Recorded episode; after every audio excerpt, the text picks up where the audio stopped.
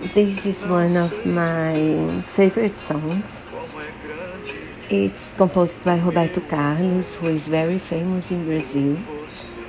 And he tells us how great his love is for her. There's nothing to compare it with. And it's a simple song, but a lovely one. And he has to sing it in every show because many, many people in Brazil love it.